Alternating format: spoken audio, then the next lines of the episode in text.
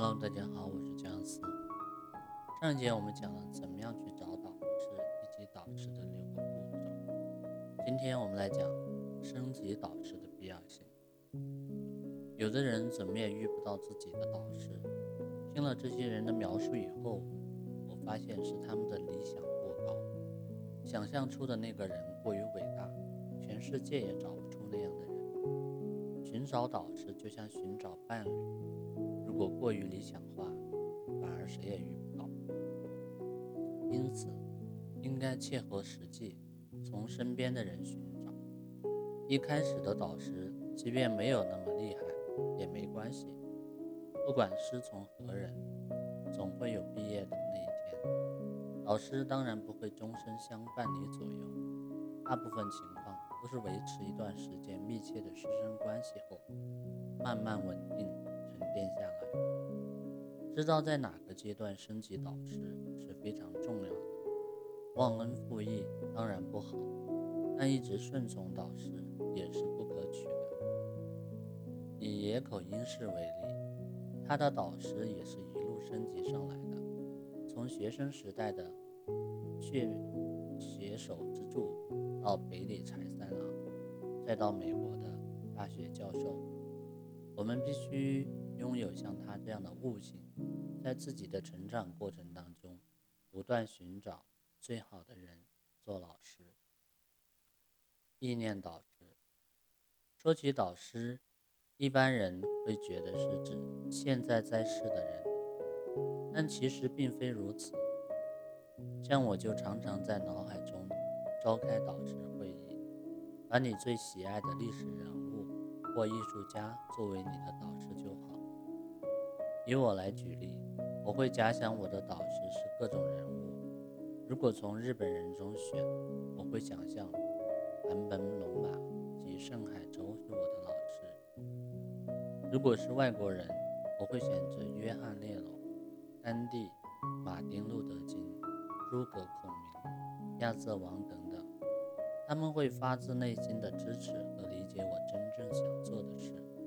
灰心气馁的时候，他们会鼓励我；骄傲自满的时候，他们会纠正我。对意念导师解释自己想做的事，花多少时间都可以，这跟现实中的导师交流有所不同。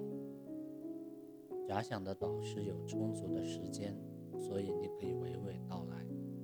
当我困惑迷茫、做不了决定的时候，一定会征询他们的意见。虽然是想象的世界，但也能从他们那里得到极佳的建议。你可以先以游戏的心态试试看，就像小时候玩的角色扮演游戏一样有趣。当你投入大量的精力，效果就会显现出来。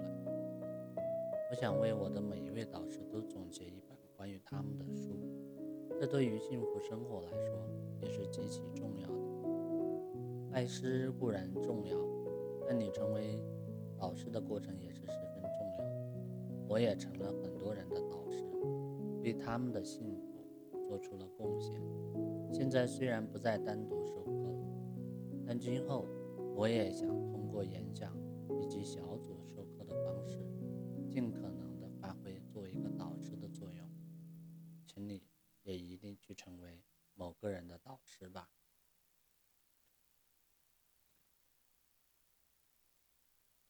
第六章，如何兼顾金钱与喜欢的事？是否要跨越兴趣的范畴？到这里，你可能就会想要再花更多的时间在喜欢的事上，这就是你人生的转折点。很多人都想试着开始做自己喜欢的事，重新拾起吉他，再度翻开曾经的机油册，或是接着挑。战登山，想依靠从事爱好而找回自己的期待感，但是之后就不了了之了。我也曾尝试去做那些让自己开心的事，比如旅游、游泳或者看演唱会，只要能想到的，我都做了个遍。把那些活动当作兴趣固然有趣，却无法带来内心的悸动稳定的收入。当热情冷却，很快又会恢复原来的样子。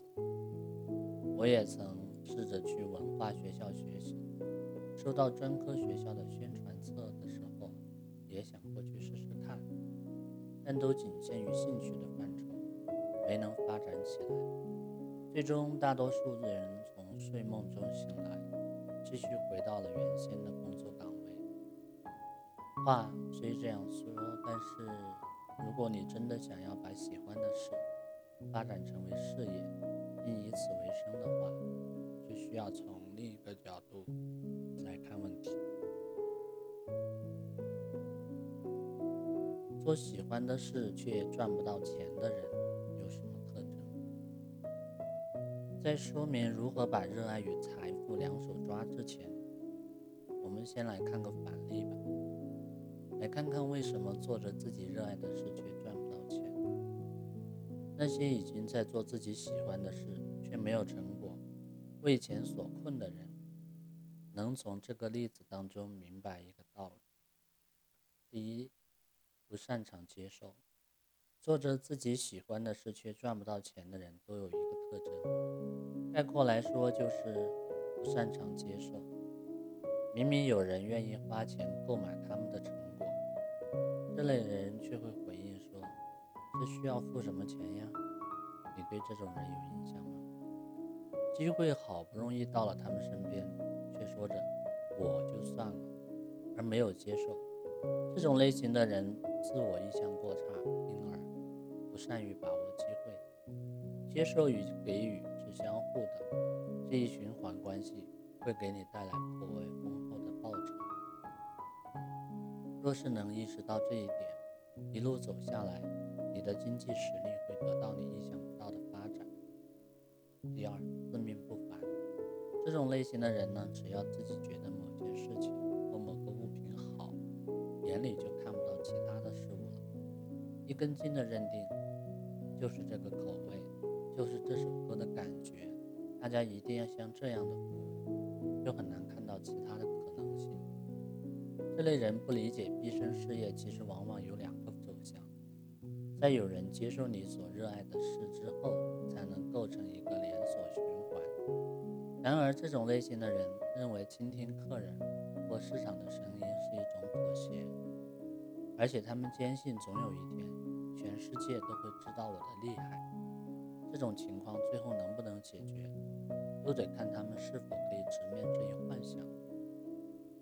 三，无法做好汇报，无法推广自己的产品和服务的人也赚不到钱。有的人明明工作质量很高，却连自己在干什么都无法向外界传达。所有的事情都是如此，做不好宣传就没法发展，个人。压根不知道你的店铺或服务，又怎么会上门消费呢？你应该去练习练习，如何在一之内介绍自己的工作内容，多花点心思在主页或者名片设计上。第四，定价失败，定价过低呢，也不能实现经济富裕。赚不到钱的人，大多数都是因为错误的定价，大都误以为没有客人都是因为。价格太高，所以调低了价格。然而，这却有可能产生反作用。价格高不是，问题在于如何利用你强大的精神世界，吸引那些认为你定价过高的客人。如果有人对你提供的商品或服务感到惊喜不已，说这是他们一直以来所寻找的，那他们就是你要吸引的那批客人。这样的人。不会太在乎昂贵的价格。第五，缺乏自己的卖点，不明确这就是我的卖点的人赚不到钱。如果是随处可见的洗衣店或者拉面馆等等，吸引到的也只是普通的客人。如果你从事的是税务师、教练员、心理咨询专家或者设计师等服务类工作，那你就很有可能被拿来当同一行业。其他人的对比材料。当人们打算找税务师、设计师或者教练的时候，他都会从多位候选人当中来选出。那种时候，客人可能不会直接询问，而是凭借这个人好在哪的感觉去选择。如果不能简短的概括出来你的好，那就说明你只是普通水平。这样的店铺或个人很难赚到其他其行业同平均水平以上的。不会销售，好不容易开了店或者开始个体经营，却不擅长销售或者揽客，那钱也是不好赚的。不会揽客的人呢，分成好几类。有人对收钱有抗拒，也有人不善于宣传自己，有人不想强行推销，也有人讨厌办杂事情。不管哪一种，若是没有客如云来，就无法日进斗金。个体经营收获成功的人，都是知道轻重缓急的人。就单说想要与人相约面谈这件事，有第二天就能见到的人。也有至少要等半年才能见到的人。根据等待的时长，价值都是不等的。如果你也想要得到财神的眷顾，就要考虑这个战线到底要其。没有自信。如果你明明做着自己喜欢的事，却觉得怎么也赚不到钱，那也许是因为你缺乏自信。若是没有自信，就无法轻易推荐或设定高价，这也是对自己提供的商品或服务缺乏自信的表现。你在选择牙医、外科医生、护士、税务师等的时候，自然会考虑他，但也会看他的状态。如果那个人看起来战战兢兢、很不可靠的话，就会觉得果然这个人还是不行。虽然健全的信息是必不可少，但过度的自信反而会带来反作用。如果到了傲慢的程度，